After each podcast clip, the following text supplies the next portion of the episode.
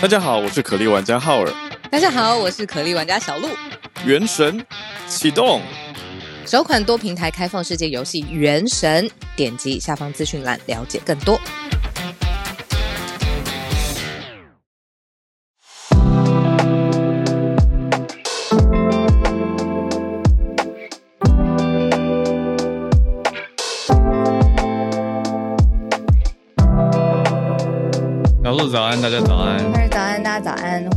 家来到今天九月二十八号星期三教师节的全球串联早安新闻。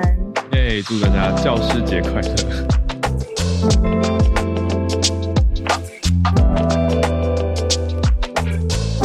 我们这边好像教师节快乐，谢谢谢谢，我们好像蛮多老师是不少老师在这儿。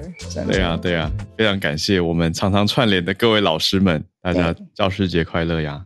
呃，虽然不一定在人不一定在亚洲常跟我们串联的老师，但是跟我们一起过台湾的教师节。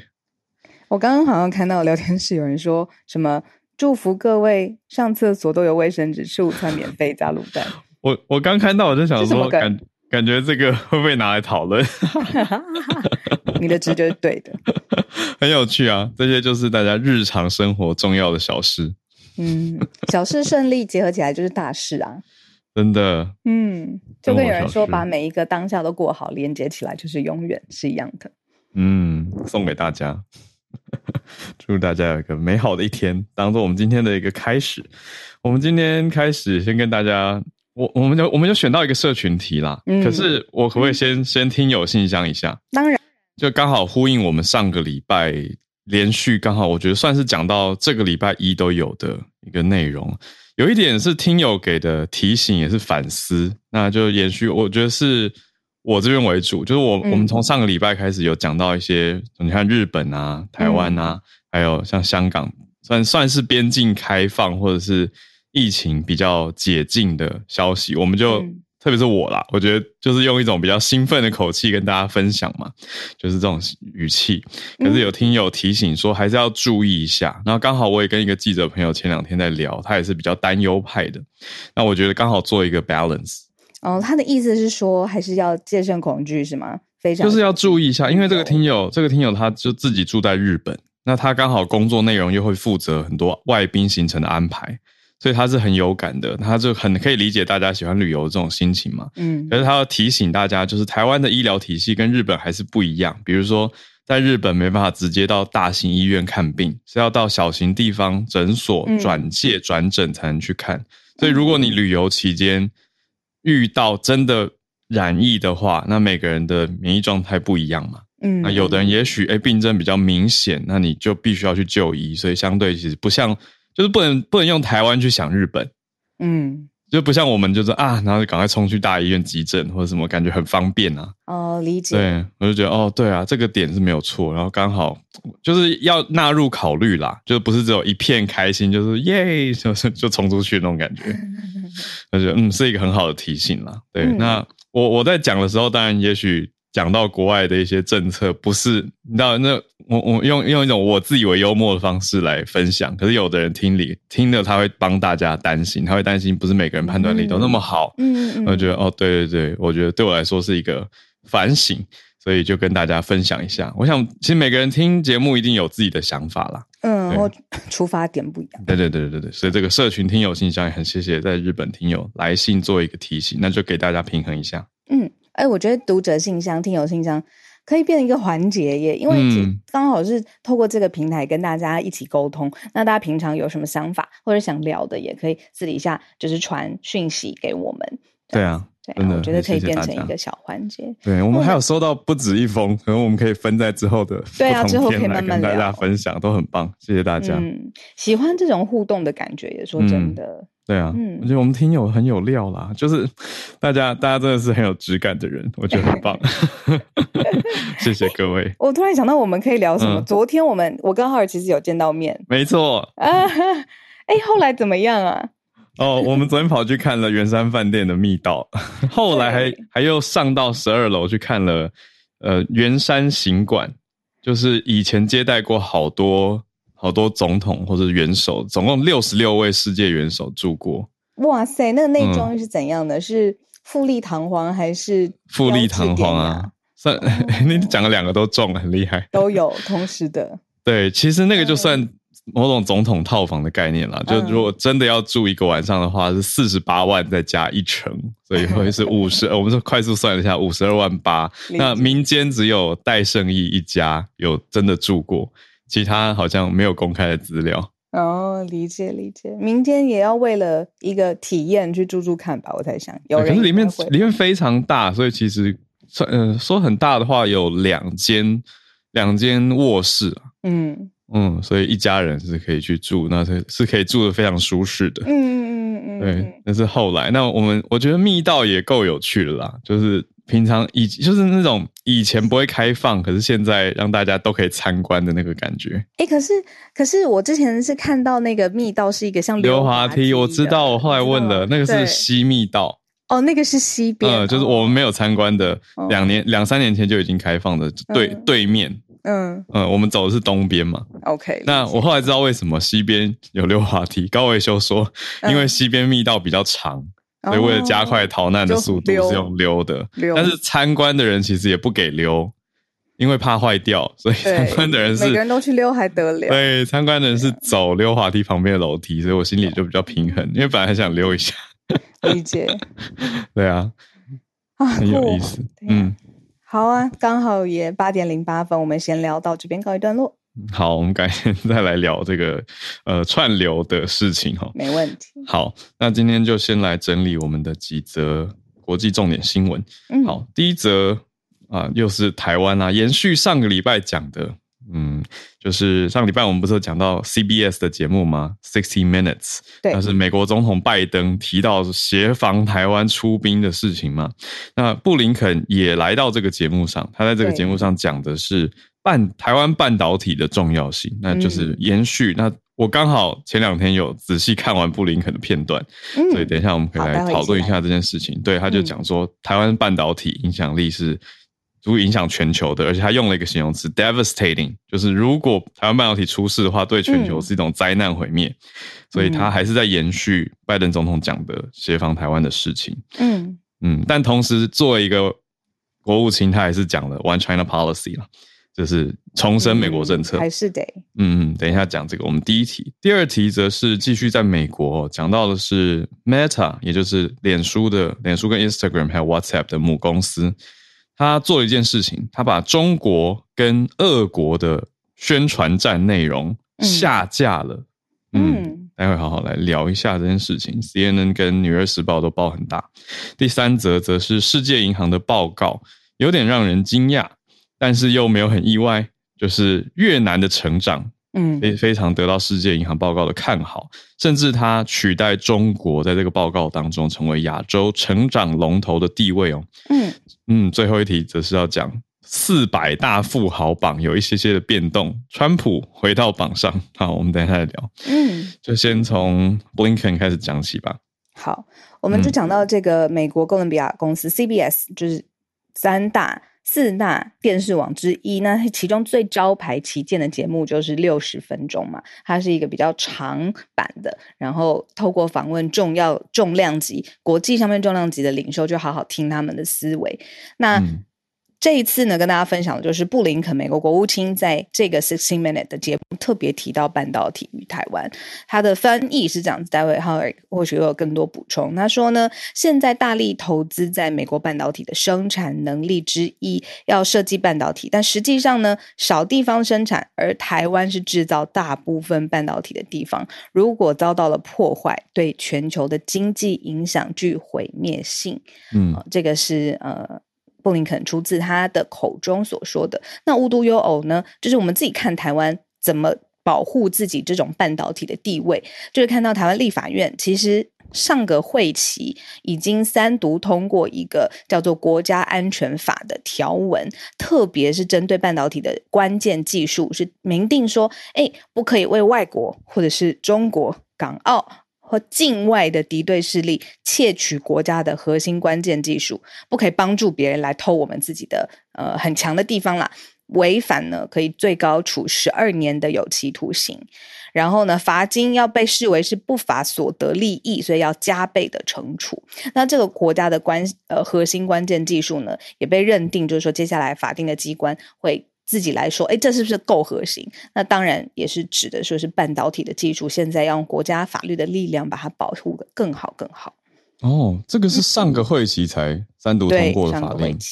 就是说，如果窃取半导体的机密外泄的话，对，是很严重的。给其他国家，对，刚好延续我们昨天讲中科院那一题会很有感，有一个对照感。那当然，中科院的罚是是他的事情，就是单单一事件啦。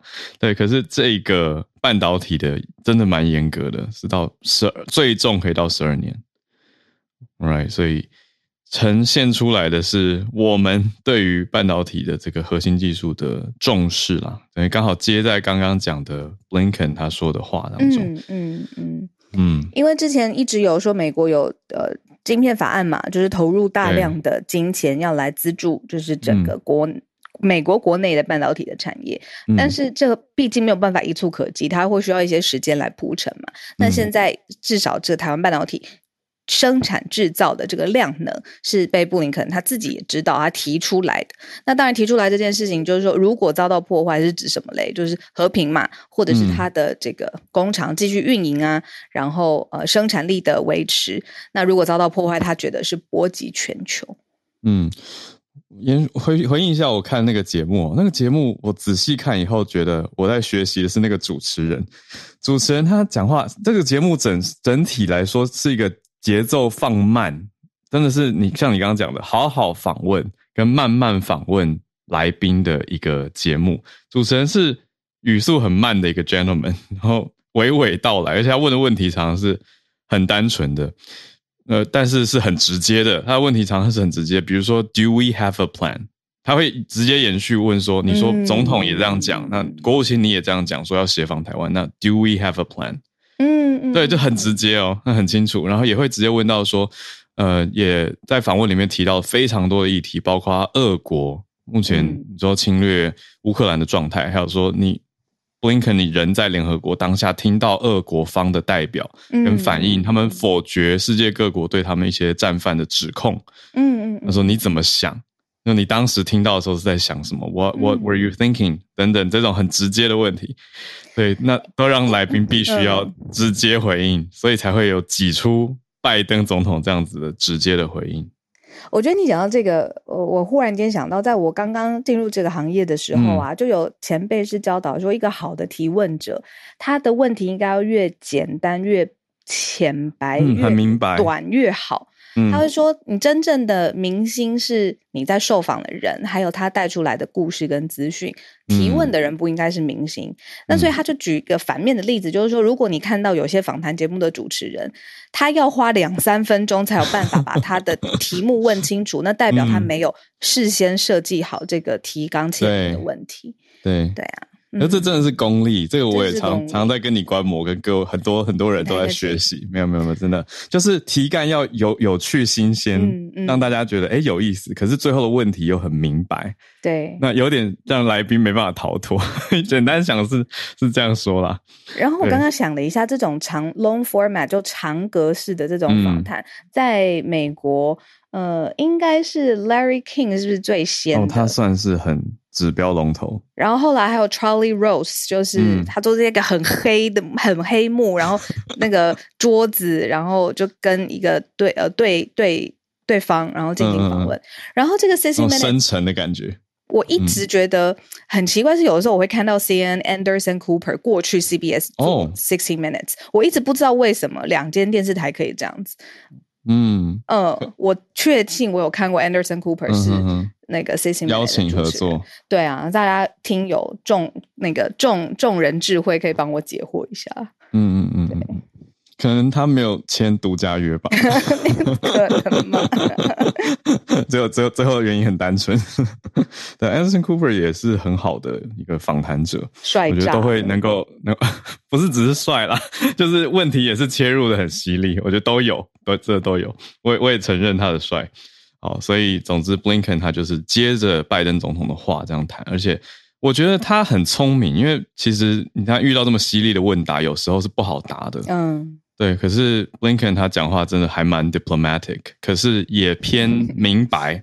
他讲的很多话都很明白，就是他会不直接的骂人，比如说讲到俄国，可是他会直接说这是一个 world upside down，black is white，就是他的意思就是说俄国讲话颠倒是非黑白啊。可是他又不直接，他主持又不直接讲是俄国造成，他只说这是一个颠倒世界，白是黑，然后大家就懂意思嘛，就是他很多意思是用 imply，他不是用直接回答的，很有力量诶，非常厉害，嗯，对，非常厉害，对。那他讲到，你看台湾题，他他完全没有提到太多的 military 跟 defend 这两个字，嗯，可是他只有提到就是说，他他一直用 peace and stability，对，他就说我们他因为他在。主持人就直接说：“你有遇到网易对吧？那你你对他怎么谈台海议题？”那他就说：“我们就重申总统讲的话，要维持台海的和平稳定。”他就一直讲和平稳定，嗯、他一直不讲军事，对，对他也不讲协防，他就讲和平稳定，嗯、还有维持一中原则。不讲，然后然后然后题目就整个拉到半导体，就是说台湾的半导体制造是很大的重点。那他也强调美国在努力巩固国内的生产跟设计。等等，嗯嗯，所以也是有讲到美国的利益啦。嗯，专业啊，专业的外交官，啊，对啊，是，是蛮厉害的，布林肯。那好的外宣 或者是好的立场表达，一定有它的重量跟力度嘛。那假消息这件事情是这个方向的相反，看 Meta 怎么做，就是我们今天讲的第二题。对，Meta 的一些。做法是在阻断中国跟俄国的假讯息、假消息。嗯、好，Meta 现在就是 Facebook 跟 Instagram 的母公司嘛。那他们说阻止来自中国的网络行动，这是什么意思呢？就是有一些热门议题上面，有一些中国会发起的 campaign。现在 Meta 是说有成功阻扰了什么热门议 什么热门议题呢？就是美国的其中选举 midterm election 马上就要到了。那他 Meta 就是说呢，在这个其中选举发发生之前，他们已经成功的。阻止了一个中国。呃，发起的，然后针对美国政治要影响美国政坛心意的这个大的行动，就是假新闻。那 Meta 自己说，虽然这个从中方发起的这种假新闻攻击规模不大，但是是一个重要的转变，我们会为此保持高度的警惕。嗯，那他为什么可以确定这个组织或发起的 campaign 是来自于中国呢？嗯，那个他说他没有办法确定这个是不是来自于中国政府。对，但是他说他在整个脸书啊、Instagram 啊，还有推特上。上面的这个假账户啊，还有枪支管制啊、堕胎啊这些重要的议题一直在分化，发表了两方反方的意见啦，就是正反方的两方的意见。那他就是说，他 Meta 认为说，用美国的热点议题假装成美国人，结果后面就调查说，其实涉及了八十一个可能是机器人啊重新复制啊，或者是开的假账号，然后还有少量的 Instagram 的账号来自于中国。嗯。嗯对，他提到 Twitter 上也有，虽然 Twitter 不是 Meta 管的，可是 Meta 的报告里面也把 Twitter 的研究、他们的发现纳入。那这些假账号在谈什么呢？他们就是在谈美国国内的热题，就是我们我们新闻也都讲过的，美国堕胎争议，还有枪支管制，这些都是大家知道嘛？美国投票的时候会很有感的议题，那就会直接影响到美国其中选举的选情。那影响的意思，后续延伸出去，就是你看民主党人、共和党人的嗯权力高低吧，因为等于透过选举可以决定美国政治权力的局势变化嘛。所以这位 Meta 的报告发表者，他叫尼莫，他就说，他们好像想要利用美国的热点议题来当做政治讨论的窗口，嗯、假装成美国人，嗯，所以是假扮的账号，嗯嗯嗯嗯嗯，嗯，还会轮班哦。是跟着中国的上班时间作息，说这样可以也是一个推论的依据之一，就是中国的朝九晚五时间，那不是应该要更久吗？应该要九九六嘛？对，他是说周一到周五的上班日吻合，所以他说这些账号是美国人睡觉的时候发布的，这也是他们判断的依据之一。嗯，我我觉得我特别刚刚我忽然有个很深的感触，就是说你说脸书它它并不是一个伴随着我们。就是说几十年的科技平台，对吗？可能就是最过去这十年的时间。嗯、可是选举行为跟选举一定要赢，还有它背后带来的利益纠葛，还有那种权力的呃分布的重要性。当这一切。被放在脸书的平台上面，最早我们知道有那个伦敦剑桥分析，它针对个人的 profile 去下广告，政治型的广告。好，你、嗯、你支持呃堕胎，支持枪支管制，我就针对你这这个族群做一个洗脑型的政治型广告。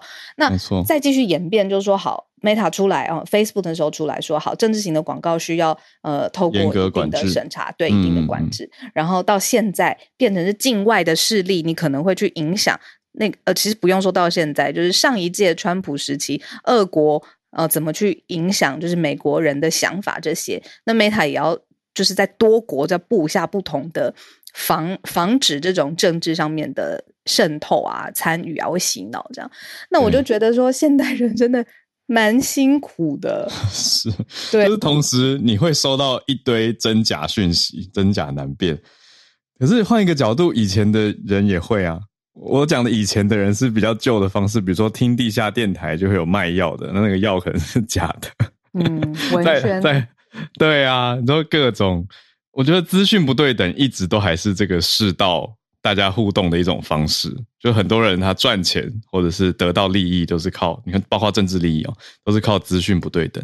所以我的小结论是，大家要继续听早安新闻，让我们在资讯的前端 增加我们的判断力，这个很重要。对，那小小讲一下这个报告的结尾，除了中国以外，Meta 说他们还有发现。疑似是俄国这边发起跟乌俄战争有关的假讯息 campaign，比较特别是这个 campaign 的做法是六十几个假冒正式新闻平台的网站，他假扮的 Guardian，他假扮德国的明镜周刊，就是 Der Spiegel，所以这些都是大家知道的知名媒体嘛，所以这这种连接一看让大家会误以为真，就看标题啊，可能就会被影响一些认知。然后他找到一千六百个相关账号。Meta 发现的。刚刚你说什么？那个《明镜周刊》？对，就是德国的《明镜周刊》。嗯，那个德文。哦，这就是就是德文的镜子。哦 哦，谢谢谢谢，德很好听。Der Spiegel，就是就是德文的镜子。OK，这样，所以这些就是 Meta 的报告发现。好，所以我觉得算是一个警示的消息吧。嗯嗯嗯。嗯，当大家也更有意识去注意到，哎，平常常看的社群消息不可尽信，然后来源要看清楚。好，第三题，三题我们讲了世界银行发表了一个新的报告，哦、嗯，那聚焦在越南。嗯、那在开始这一题之前呢，我刚好我刚好就是嗯，最近浩尔知道我们在准备要出旅行嘛，那我就在想说，我过去去过的国家，然后再看一下我自己的护照的时候，我就。嗯就是忽然也想到越南的食物啊、人情啊、嗯、风味，因为越南曾经是法国的殖民地嘛。你要增加行程了吗？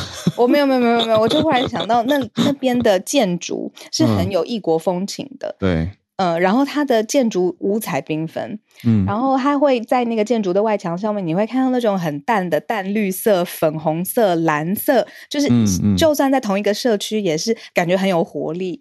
然后我们在路上行驶车辆的时候，你按喇叭，有的时候会有点紧张，因为一声大很大声嘛，然后你就是要示警，比如说警告其他的车辆或者是行人或随便。越南很好笑，我那时候去的时候，它的。一下喇叭按下去会绵绵无绝期，然后是很温柔的那种，所以大家进到那个十字路口按喇叭会绵绵无绝期的那个喇叭声音，好像是在跟对方说你好，我在这里，你怎么也在这里？然后就是十字路口会一直有那个喇叭声一直回荡，一直回荡，就不是那种紧张的说哦我要撞到你，你赶快闪那种，不是，我就觉得好特别。是因为建筑结构的回音吗？还是不是？是他们车子的喇叭设计，因为他们很多摩托车或越南类型的摩托车，哦、然后就是在那个十字路口交汇这样子，嗯，就大家都在叭叭叭叭，对啊，然后很长很长的声音这样。还是你当下心情不错，所以觉得 OK？没有，我记得我那个时候特别去问了，说为什么城市的喇叭这样子？我想说，如果心情烦躁的时候听到，就觉得怎么到处都喇叭声？对，也是也是蛮大声的，必须得说。嗯，然后那个时候，嗯，就是 sorry，再多讲一个，就是我们因为有当地的朋友在，然后他就教我们说，最好吃的那种越南小吃，其实是街边路上的 street food 嘛。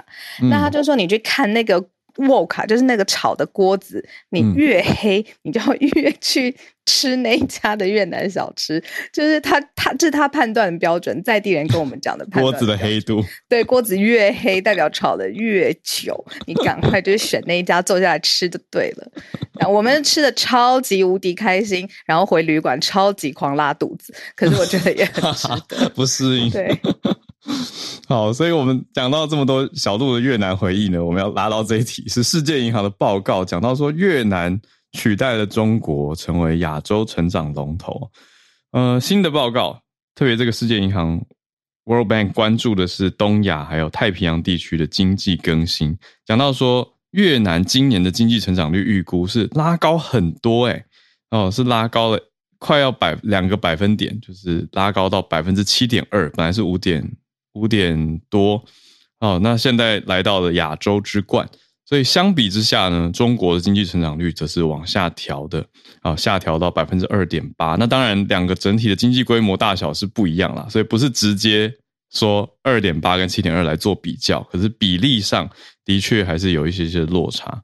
所以我们刚刚讲的这个经济龙头指的是年度的经济成长幅度啊，就是整体来说，它相对是跃起。就是跳跃的跃，好，所以世界银行的报告讲到说，越南 GDP 成长是蛮高的，比之前预期的还要高。那连带的不是连带啦，就其他的这些地区的城市国家，包括马来西亚，成长率也是往上调，菲律宾也是，另外泰国也是往上调的。所以东亚、东南亚的经济相对在这个偏向后疫情的时代是后市看好看涨，那相比之下，中国则是。从百分之五调到百分之二点八，所以是大幅的下调。那就让大家来做一个参照参考。那这里面的牵涉是包括你说物价，还有连美国联准会的升息，其实也是一个很大的相对影响嘛。嗯，哦，这对，因为这里面牵涉到了各国的债务。那有些债务是不一定是用，那他们可能是用本地的货币跟汇率去计算，而不是用外币计算，但是。都有一些相对影响因素，所以整体来说，看到东南亚把通膨好像抑制的还还可以，可是同时你也要去支撑这些粮食生产啊，还有能源的发展等等。那整体来说，GDP 的成长，我们刚刚看到预估是好的。好，那讲到 GDP，就是是一个国家的生产毛额。那嗯。个人呢？个人呢？富豪榜，这也很重要啊。嗯、我们来看一下，就是这个世界明明都活在同一个空间里面，可以有多大的差别？好，这个是每一年呢，就是富比士杂志都会公布，就是嗯，他们有一个非常严格的计算跟工作小组，是来看说富豪到底是谁。那就是很最新的公布的富比士二零二二美国前四百大富豪的排行榜，就是。Forbes Four Hundred，那很特别的事情是，呃，美国前总统川普他回归到这个前四百大富豪，Elon Musk 挤下了亚马逊的创办人贝贝佐斯变成首富。对对对对对，因为大家大家都一直在看嘛，就是光从前几天我们也在讲那个 Twitter 案啊，其实还是持续到现在。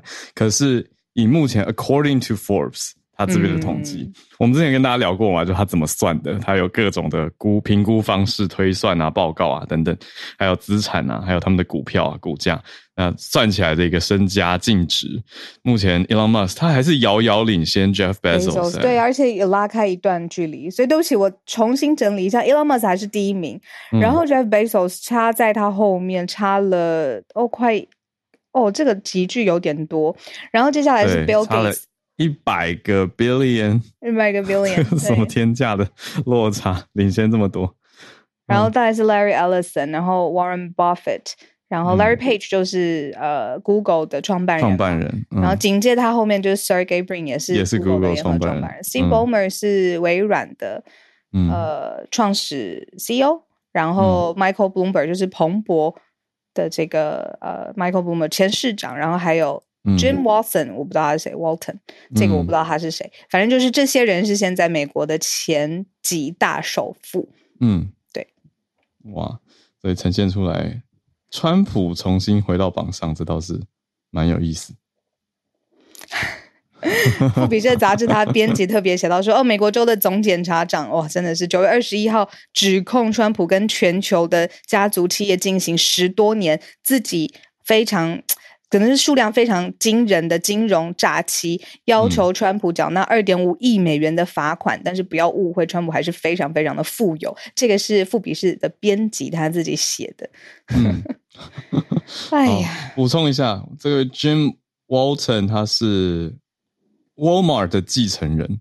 哦，嗯，The heir to the fortune of Walmart，对，他不是创办人，对，但他是可以继承 Walmart 的经营或资产，嗯。然后刚几个名字大家很熟，Elon Musk、Jeff Bezos、呃，Bill Gates、嗯、Larry Ellison 现在排名第四名，他是甲骨文 Oracle，就是一个电脑技术公司、软体公司的前执行长。嗯，对，Larry Ellison。好，看着这些有钱人在飞天，我觉得大家还是过好自自己的日常生活。对，不过这说起来，这些有钱跟真的跟全世界很多人的生活都有关系。就是他们所创办的事业，嗯，你说有没有创造价值，有没有影响？当然，大家自己有自己的判评断，对。可是真的是影响了世界很多。好，那我们来进到八点三十三，要来 SMC 早科学时间。哎，嗯，然后来邀请 Snae，还有各位对各位串联的朋友也欢迎举手哦。来找一下 Snae 来邀请他哦，小鹿动作很快。现在早安，今天要跟大家分享科学界重大消息。早安，早，我们欢迎 SMC 的执行长 Snae。Snae 帮我们把麦克风打开哦。嗯，要延续昨天大家在聊的这个，应该是 Charles 老师提起的。呃，NASA 成功的拯救了地球，用了一个相对低的预算，等于就把一个潜在的小行星，可能就是它它它是无辜的小行星啦，这是拿来实验的。可是以后如果有小行星要来撞地球的话，就有机会用这个技术去拯救大家，对不对？对，嗨，大家早安，我麦克风打开了，有有有，对，我知道昨天就是 Charles 已经有分享过，而且是非常及时的，就在他飞行器撞上。那个小行星的时候，他就一个小时之内他就告诉大家的，嗯嗯，对。但是其实我们后来，我对这个消息有异常的兴奋。如果今天讲太快，或是显露出太多情绪的话，就请大家包容。对，那嗯，其实我们昨天看到就只是那个飞行器它撞上了小行星，但事实上，嗯，这个计划就是 NASA 跟嗯 John Hopkins Hopkins 的计划大概是十个月前，他们就已经把飞行器发射出去。嗯，然后我们昨天看到就是它成功的撞上，这样。对。但事实上，这个整个大计划大概筹备了十年。所以昨天我们看到的，或是后来大家，我不知道大家有没有像我一样很疯狂的去搜寻各式各样它撞到的那一瞬间的。我有看到，就是 NASA 场内的。欢呼声，对，欢呼声，然后撞到那个瞬间，We have impact，然后就很开心，就成功撞击，大家就好开心。对，我，我看到那一刻的时候，我真的觉得这。这真是科学家的浪漫，就是 你做了一台费尽心力花了十年做了一台，就是其实非常贵的飞行器，然后你飞了它十个月，嗯、然后它目的就是撞回在另外一个小行星上，然后所有人就很开心，说太好，我们做到了，这样就可以改变它的运行轨道，可以这样说。对，它其实这一次它是选了一个双小行星系统，那这两个小行星，呃，一个叫做呃。呃 Didymus，另外一个叫 Dimorphus。嗯，Didymus 它在希腊文里面讲的应该就是双胞胎的意思。这样，嗯、如果我讲错的话，浩尔可以就那就纠正我这样。那 Dimorphus，它其实在讲的是 a different form，就是等于是他们是两个互相会互绕的小行星。嗯。那这个小行星，他们其实在二零零三年，天文学家就是用一般的就是光光学的望远镜就观测到了，嗯，然后他就推推估，就是照他看的那个方式，他觉得哦，这应该是一个双小行星系统。后来他们也用一个。就是用比较好的电波望远镜也确认了哦，它是双小行星。嗯、那他们发现这两个小行星，一个比较大，比较大那个就是它的主名称叫做 Didymos，就是比较大的，嗯、直径大概有七百八十公尺。那个概念有点像是一零一，大约是五百零八公尺，所以它大概是比一零一要再高两百公尺。蛮大的，嗯、对，蛮大的。然后它旁边就是跟它一起的这个 Dimorphos，它比较小，直径是一百零六公尺。嗯嗯，自由女神像大约是，嗯，应该说它的高是一百零六公尺，自由女神像大概是九十三公尺。OK，、嗯、谢谢这个比例尺比较有概念。对，或者说，呃，我们的总统府的高是六十公尺。哦，大概是两、嗯、快要两倍高。对对对，然后它的长，嗯、它是一个长得比较比较椭圆形的，那长是一百六十公尺这样。嗯，然后这两个小行星相距大概一公里。那在去年底，大概嗯十十一月二十四号的时候，在加州发射了这个飞行器，然后飞了十个月，嗯、然后它终于飞到了。就是这个双小行星附近，说起来这次的撞击很精准诶，对不对？对，它其实很厉害的是，它为什么是要昨天撞呢？嗯，因为昨天是这个双小行星离地球最近的距离，它是距离地球一千一百万公里。嗯，那这个飞行器它重大概是五百公斤，它以时速两万三千多公里的速度。它就撞毁在那个 Dimorphos 的小行星上，就是这么这么快。对，它是一颗大一颗小，嗯、然后它是撞在小颗那颗上、嗯、那颗上面这样。那就像浩尔刚刚讲的，这项研究目的其实是希望可以评估人类可不可以透过这类的飞行器的撞击来改变小行星的轨道。嗯，那这一次的成功，就大家可以想，这两个嗯双小行星，它们彼此会互转。然后他们同时会在绕着太阳转，嗯，那我们要在哪个地方发射飞行器？它的飞的速度跟距离要怎么样可以成功的在它离地球最近的时候撞上它？嗯，就是这一切都是经过很精密的计算，这样，嗯，然后最后就撞，真的撞上了，就大家很开心。但其实这也只是一个初步的成果而已，因为。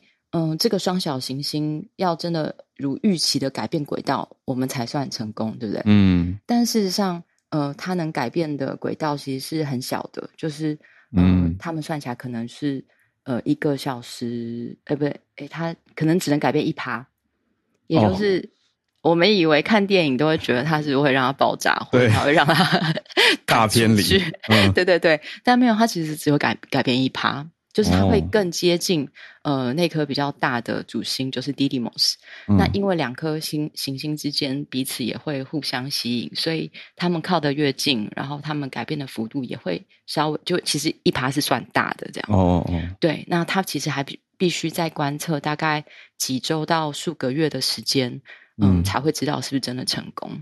嗯，对，嗯，哇，所以就继续看下去。但是我觉得大家很兴奋的是。有一种我们用科学好像可以拯救地球的那种能力得到了彰显，而且精准撞击那个瞬间还有拍到。对，其实我我有一个朋友，他在夏威夷大学，他是一个天文学家，他在夏威夷大学的天文台呃执行一个叫泛星巡天计划，它就叫 Pan-STARRS，但是有 Double R。嗯，那他们的计划其实就是要观测这些在地球附近的小行星。然后计算他们有没有嗯撞击地球的可能。就他告诉我他的工作的时候，我就觉得他很像超酷，他很像地球保卫队。对，他就是坐在那里，然后就是大家如果看《Don't Look Up》的话，就是真的有这个职业的人，然后他真的就坐在那里算到底有没有小行星，就是对地球有威胁。然后事实上，其实每一年大概会嗯发现大概两到三百颗小行星，只是就这些小行星对地球是。现在知道都是没有威胁的，嗯，对。但不过为什么？呃，既然我们现在从可以观测到现在都没有威胁，为什么我们要花这么多钱，而且会持续的投入这种计划？嗯，其实是因为在地球或是月球上都有会发现陨石坑。也就是地球曾经是有陨石掉下来过的，当时恐龙灭绝就是一个十公里这么大的陨石掉下来，然后造成了恐龙灭绝。嗯、所以 somehow someday 就是会发生，只是我们在那个发生之前要做好足够的准备，这样。嗯，对，嗯，哇，那 这次的这次应该说有太多好奇了，我们简单问一下，那为什么要筹备十年？就是对，他需要筹备这么久，对。就嗯，我这我觉得这这这几个这可能很很多原因啦，但是我可以、嗯、我我可问到的或知道的，第一个是说你要选谁当成你的 target，嗯，就我们刚刚讲，我们有两三百颗，甚至像很多上千颗的小行星，嗯、我到底要打哪一颗？嗯，对。那后来选了这个双小行星，第有几个理由。嗯、第一个理由是它离台呃地球相对来说比较近，嗯，就是我们观测方便，然后我们的飞行器只要飞十个月。哦，如果它是一个嗯、呃，而且它的绕日周期就只有两年多。嗯，我地球的绕日周期是一年嘛，那它大概比我们长一点，两年多。嗯、如果我们今天找的一颗绕日周期很长的小行星，哦，要观测更久。对，我们可能撞到它以后，十年后我们才会知道，才看出差异。对，所以要那再来是双小星系统有一个优势，就它当它们互绕的时候，其实。因为太阳的关系，你会看到，就像我们跟月亮会有呃亮面跟暗面，亮面跟暗面。嗯、那这两个小行星，你可以透过它的亮面跟暗面的你算出来的周期，你可以比较快的知道，嗯、你你不用等它绕两年绕太阳，哦、你就算他们的、哦、算他们的亮暗的周期，你就某个程度，你就可以先知道到底有没有对它造成改变。对啊，对，嗯、所以再来就是它的嗯火箭。其实它火箭很帅的，就是它在嗯十天之前，在撞击的十天之前，嗯，这个火箭它就会先喷出一个自拍器，就它先喷出去，然后让那个自拍器去观测这一切、嗯哦是，是要抓数据的。对，然后再来呢，嗯、这个火箭它必须要有很精密的导航系统，嗯、它非常靠近这两颗小行星，它也快要撞击了，它要怎么知道我要撞的是那颗小的，而不是大的？嗯，所以它其实有一个呃导航仪，然后它可以经过嗯 Didymos，然后知道说嗯我不是要撞你，然后我再继续往前飞，然后飞到我的目的的那颗小行星，然后撞回。嗯、所以这一切包括是计算，然后嗯再来是这两个小行星，它最靠近地球的时间，上一次是二零零三年，嗯、接下来是二零二二年，就是今年，嗯，再下一次就是二零六二年。嗯，所以在呃这一切就是真的就是精心规划好，就这十年间就是做了非常多的事情，以确保昨天的那个撞击是成功的。嗯，哇。太太精彩了，我很谢谢 Snae，当然还有很多细节，大家有兴趣可以再多去看。我觉得，因为整体这个在英文的媒体上面是大爆炸讨论的一个大题目，可是我觉得在中文媒体目前还相对少，就希望大家主要是翻译，嗯、然后我们也嗯嗯，就是青青呃不台湾科技媒体中心嗯，其实也在昨天就紧急的找了几位天文学家，嗯，然后请他们给予回应，就是嗯这样子的事件到底对于天文学界来说是什么意义？嗯、那对。他们个人的研究是什么意义？然后我们希望今天也可以把这个资讯就是公布，让大家知道。这样，嗯、好诶，在你们的网站可以看到。对，我们会，我会在我们上架也会再贴到那个呃全球社团，对，社贴到社团里面。嗯，好，谢谢 Snae，好、哦，谢谢热血的消息，感谢，让我们了解更多细节了。我觉得这样听完，大家应该才知道热血在哪吧？就是 对很多人，我觉得还没有很很理解到底发生什么事情。可是这样听完就知道，哦，这个计划的规模之大，还有它的目前看到的成功在哪里。非常感谢 Snae，谢我。也谢谢我们今天的 SMC 早科学的时间。那我们就继续串联啦。也谢谢，我看到几位朋友已经先邀请上来。好，Alex 昨天就跟我们发现了一个考古的题目，也接在科学题后面，刚好。好，Alex 早安。Hello，浩尔，Hello，小鹿。早，稍我稍微回馈一下刚刚那个题，嗯、我觉得现在大家都可能兴奋不起来，但是我相信接下来的二零六二年那一天，那一年我应该会很兴奋。只是为什么？大了，那时候刚好七十岁。你说七十岁可以回顾说哦，二零二二年的这一天，我们在早安新闻讨论这件事情，然后到时候可以验证结果，这样没错。而且二零六二年不是要再一次吗？对不对？对，再更刺激一次，这样觉得不错。对，OK，各位，就是我们在呃考古界的时候发现到一个呃。非常古老的心脏化石，已经距离我们至今已经三点八亿年了哦，嗯、而且这个很有可能是我们人类起源的关键。也就是说，我们可能好像会打破以往观念，说我们就是猴子、猩猩那一那边可能出来的，其实不是，可能是从呃鱼类，哦，就是鱼，你没有听错，就是鱼。所以可能今天中午如果想要吃一点沙西沙西米的话，可能要稍微斟酌一下。OK。OK，它是这个东西，这是鱼的心脏哦。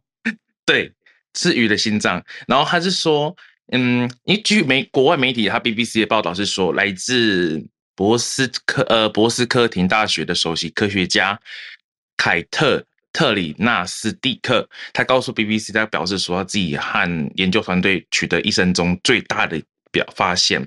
他跟他的团队在澳大利亚的金伯利这个位置被被称为哥哥岩层的位置找到生活于大概泥盆纪的远古鱼类，我们把它称为哥哥鱼，因为它在哥哥岩层里面。嗯。它这个化，它找到这个化石，那其中包含了鱼的内脏，包括像是什么肝脏啊、胃肠和心脏这样子。嗯、对，那为什么可以找到这种东西？一一般来说，只只有只有骨骼而已。那是因它的这个地区，它有特殊的矿矿物质，它可以使它的那个内脏化石能够安然无恙保存下来，就是包括那个心脏。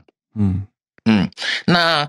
我稍微简单讲一下好了，因为哥哥鱼的话，它是属于盾皮鱼的史前鱼类的一种，它是一批拥有下颚和牙齿的鱼，然后最多可以长到差不多九米这么长，所以它是地球上的鱼哦，超大的鱼，嗯，哦，然后它是地球上最早的生命嗯形式之一，所以比恐龙行走的在地球的时还要还要早一亿年这样子，所以就是说。我呃，我吃过的盐水比你比你走过的路还长，是这样，这句话是这样来的。对，通常呢，化石的演变就是主要是骨头而非软组织。嗯、对，那因此人类对于就是我们古老生物的软软器官一无所知嘛。但这一次的发现已经震撼了科学界。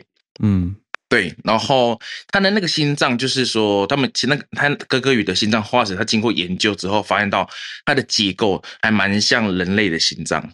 嗯、对。对，因为他哥哥鱼，他拥有就是两个腔室，它的构造就跟人类的心脏其实差不多是相似的。嗯，对，没错。然后他他觉得这样，呃，研究人员觉得这样的心脏，因为它跟人人类很像嘛，那它这样的心脏可能会大大提升鱼类的运动效率。嗯、对，它也可以变成就是一个快很准的一个超强捕食者。嗯，对，然后。另外一个重要的观察结果是说，它的心脏的位置是刚好在那个，它是在身体里面比其他原始鱼类更更靠前。呃，应该是说，嗯嗯嗯，它是比较靠近，就是像颈部这里，它的那个脖子这里，对，嗯、跟它发呃比较有关系这样子。那机缘巧合的之下，它进化变成它的肺部有更多空间，有发育的成长这样子。嗯，对，所以因为这样子的复杂关系之下，它。变成说，它的心脏结构会比原本预期的还要复杂更多，所以会觉得，哎，怎么好像跟人类心脏是差不多这样子？对。嗯、然后，呃，英国伦敦自然科历史博物馆那边，呃，泽丽纳·约翰逊博士，他是盾皮动物界的世界领导者，他将这一次的发现描述为极其重要，而且令人瞠目结舌，就像我们的那个这次撞击事件一样，多么厉害！嗯嗯、对，然后甚至是与可能跟人类的起呃起源也是息息相关的，因为他可能会觉得说，呃，他这个猎鹿鱼类，它可能开始会进化长出下巴和牙齿，那它的前期跟后期呢，嗯、就是它的两只手、两只脚，也可能会进化过程中演变成人类的手臂和腿这样子。对，那目前他们研究团队还在研究鱼这个鱼是否就是人类真正的祖先。在好几亿年之前是如何从海洋中的一条鱼变成演变今日争争霸陆地上的高智慧生物这样的，所以这是目前他们的进度。以上，嗯，谢谢 Alex。这个新闻带给我的想象的冲击是很大的，你知道吗？我脑子里刚刚都是。小美人鱼 开始爬上岸，就是开始演化变成不一样的生物，然后最后变成人的那种画面，我就觉得哇天啊！真的，当然这是我的想象啦。可是现在科学还在继续做研究，没错，真的，谢谢 Alex，可以拭目以待。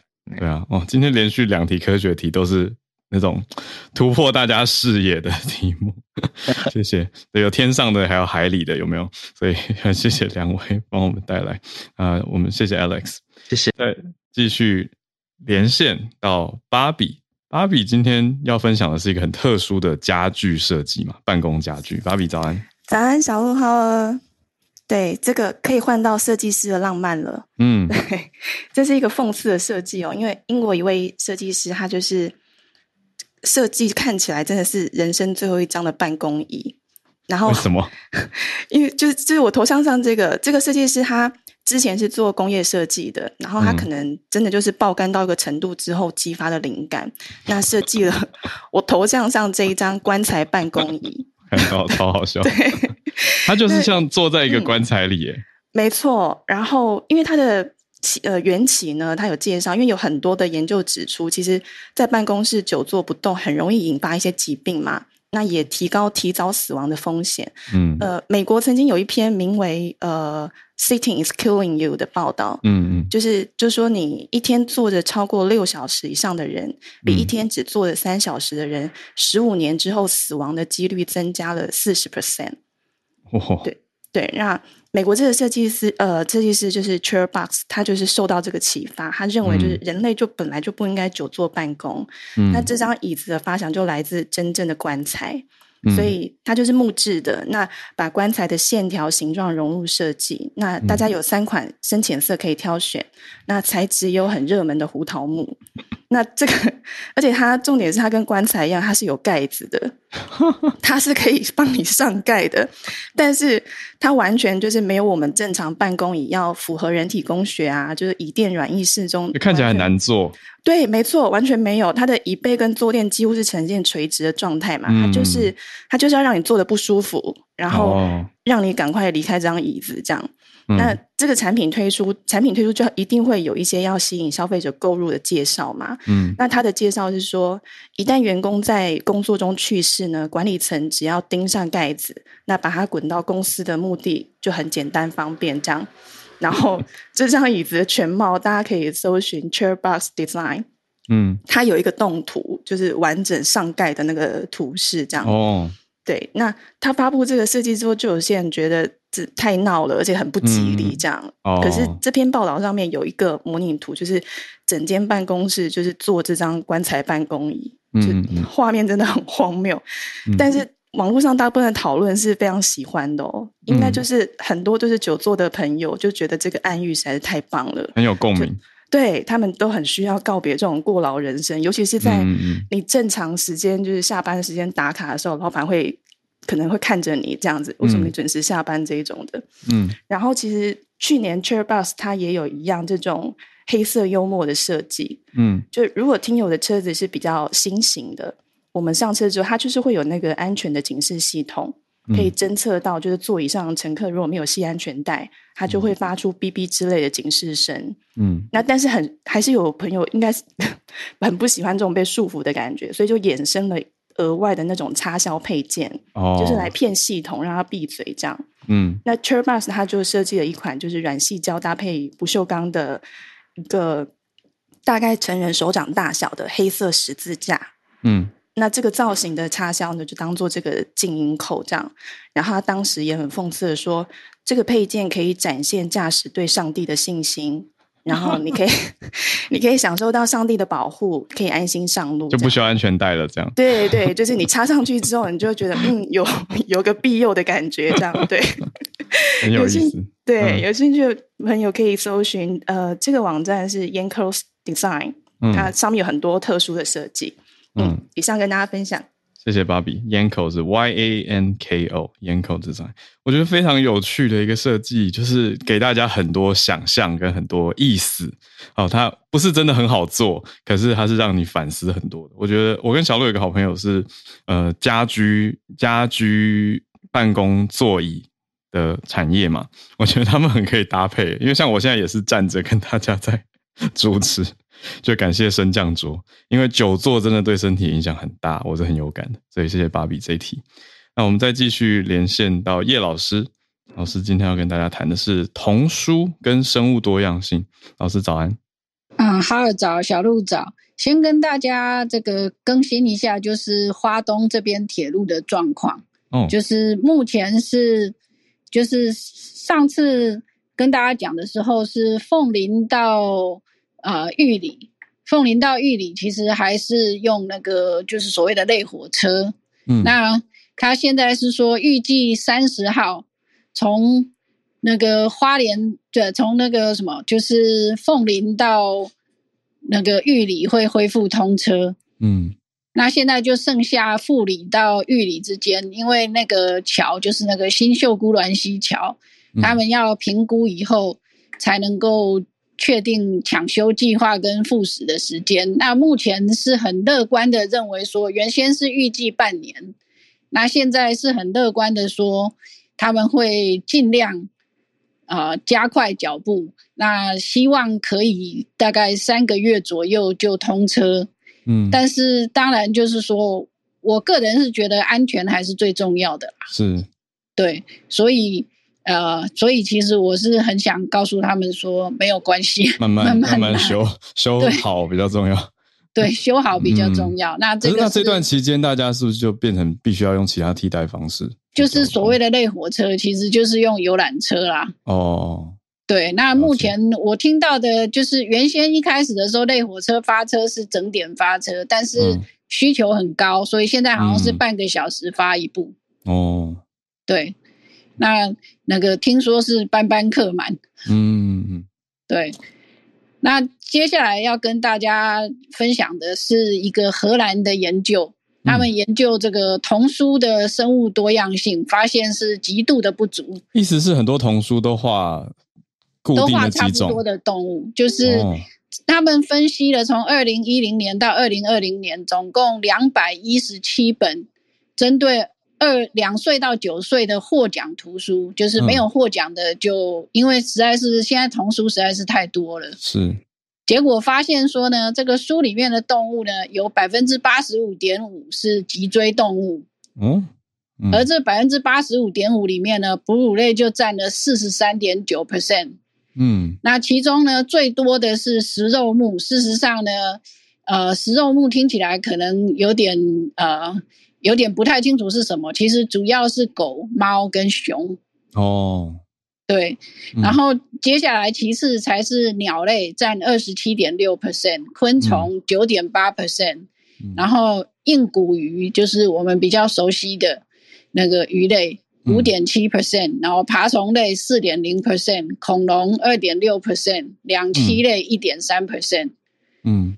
那另外呢，除了就是这些是所谓的主角，就是他们分析主角是那个以猫狗跟熊，对，猫狗跟 熊，对，占主要的。那但是呢，如果看里面的自然景观、栖地、食性跟那个就是相关的生态知识呢，都被高度的简化，嗯，所以会让儿童误解。那让他们，其实我个人是觉得啦。嗯，看了那些童书，因为我自己这几年因为工作的关系，所以其实跟这些绘本啊、呃、算是蛮熟悉的。嗯嗯。那我就发现说呢，高度简化的结果其实是小孩子到了户外呢，看到户外的这个花鸟虫鱼，其实没有共鸣。嗯，因为跟书上面的都差蛮多的。哦。对，那产生不了共鸣，那那样子的话呢，其实就不会有什么，就是他会觉得说书是书啊，然后外面是外面。哦，那那当然就是说，我觉得这个，因为我自己对对台湾童书界也算熟，我就发现说呢，台湾的童书绘本另外一个问题是，超过六成以上都是翻译书。嗯，那翻译书的结果就是呢，里面的主角不但不但充满了这些，就是狗啊、猫啊、熊啊，而且事实上很多是外国的狗、外国的猫、外国的熊。嗯，就是生活习惯跟生物样态都跟台湾落差比较大。对对对，而且就算偶尔有提到环境的童书呢，它的主题也都是国外的环境。嗯，像我曾经看过一本在讲那个，就是呃，都市的地下有什么？哦。然后下水道对不对？对，就是说下水道啊，等等啊这些啊。那我本来觉得说内容还挺好的，结果打开发现是日本的下水道，日本的地都市地下有什么？哦，所以跟因为它是日本翻译的童书，所以完全跟台湾不一样。那我觉得这样子，我们的孩子其实看了也很难产生共鸣。哦，对，但是。台湾的，可是以前大家看忍者龟看很开心。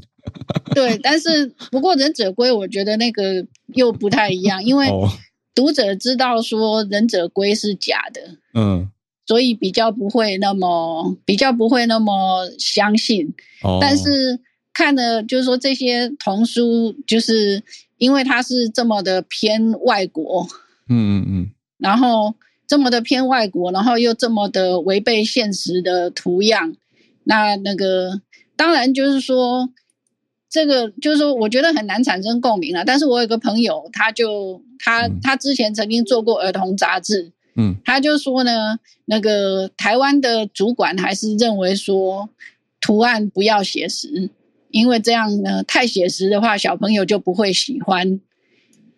嗯、那。那个可能也是牵涉到消费者的选择啦，因为主要去挑童书的都是妈妈，嗯，那妈妈喜欢买漂亮的动物绘本，哦，所以是是是消费者的偏好呈现，对，消费者的偏好赞成呃造成现在就是说，那我不晓得国外是怎么样，但是至少台湾我听过的是这样，就是认为说动物必须要卡通化。就有有点难，就是最好的平衡就是又漂亮又写实，对不对？对啊，不过我是觉得很可惜啦，嗯、就是说，像比方说，如果台湾有自己做的话，或许我们可以出现，就算要出现熊，至少可以出现台湾黑熊吧。嗯嗯嗯嗯嗯嗯。对，但是现在就是连台湾黑熊恐怕要出场的机会都很低。嗯，对。那当然就是说。这个其实也因为在这个，嗯，今天在这房间里面，现在有两两千个人左右在听。我也希望说，过后、嗯、当然就是说放在 Podcast 上面以后，能够有更多的人了解到说，嗯，童书不是只有画的漂亮就好，嗯嗯嗯，嗯嗯就是它需要需要呈现一些现实，因为。现实社会就是说，现实的世界的样子，这样子让小朋友出去户外的时候呢，能够有一些共鸣，那也能够让他们不那么惧怕自然。因为我自己在带大学生的时候，我有发现有的大学生啊，那个给他盆栽，他说里面有虫，嗯，吓得半死，这不是理所当然的事情吗？对啊，对啊，可是他们就是显然是没有接触过，所以那个 反应很激烈，哦、差点把盆栽都给丢了。嗯，我懂。老师在讲的是说，我们读者或者一般大众跟自然的距离还有认知，可能落差可能会很大。对对对，那这都是从以前看的这些书本啊，或者是节目来造成的。对对对，嗯、那想说跟大家分享一下这样子。嗯，哇。好，很有反思的一题。那当然，最理想还是让孩子也可以亲近环境，对不对？就是跟大自然更接近嘛。所以你知道，小时候如果都在田里面跑，就不会觉得土里有虫很奇怪。好，谢谢老师。那也感谢今天精彩的串联，特别谢谢 SMC 早科学，我们固定都在跟大家一起来报道这些最新的科技消息，还有科学消息，还有 Alex，还有芭比跟叶老师今天的串联。很精彩，让大家听到有化石啊，还有设计、反思、反讽设计，还有童书跟生物多样性的关系。那我们就明天礼拜四早上会继续跟大家串联。那也跟大家预告一下，礼拜五我们会播放专题节目。这个礼拜五的专题要来跟大家谈的也是生活相关、很有感的一个题目，所以大家到时候也要去听。那我们今天的串联就到这边告一个段落，我们就明天见啦，大家拜拜。